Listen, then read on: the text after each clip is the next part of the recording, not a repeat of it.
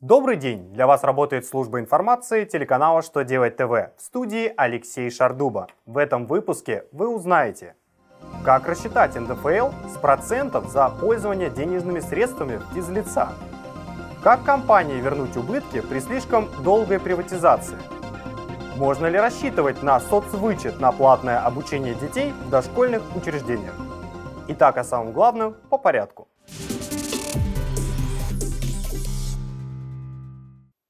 Минфин сообщил, что с процентов за пользование деньгами физлица подоходный налог уплачивается в полной мере, без каких-либо льгот.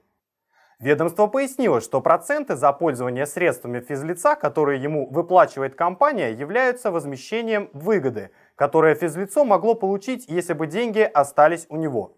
С полученной выгоды по закону уплачивается НДФЛ.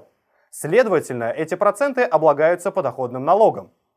Существует правило налогового законодательства, по которым НДФЛ с процентов нужно уплачивать только если размер процентов превышает сумму, увеличенной на 5 процентных пунктов ставки рефинансирования. Эти правила действуют только в отношении банковских вкладов в рублях. Проценты за пользование средствами не относятся к банковским операциям, а значит, к ним неприменимо это правило. Компания может вернуть убытки, если участок не передавали в собственность вовремя без объективных причин. Арбитражный суд Московского округа признал бездействие муниципалитета незаконным и обязал его выплатить компании разницу между арендной платой и земельным налогом. Организация в ожидании приватизации вместо налога на землю вынуждена была оплачивать аренду участка. Арендная плата существенно превысила суммы земельного налога, и суд посчитал, что компания понесла убытки. Минфин разъяснил, в каких ситуациях родителям могут предоставить соцвычет на платное обучение в дошкольных учреждениях.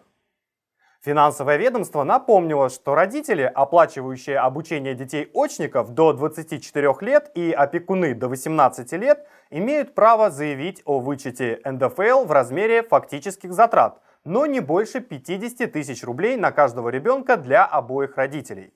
Учредители дошкольных учреждений могут взимать плату за присмотр и уход за ребенком. В отношении этих услуг вычет не применяется. В этом случае состав соцвычета включаются только расходы на обучение. На этом у меня вся информация. Благодарю вас за внимание и до новых встреч!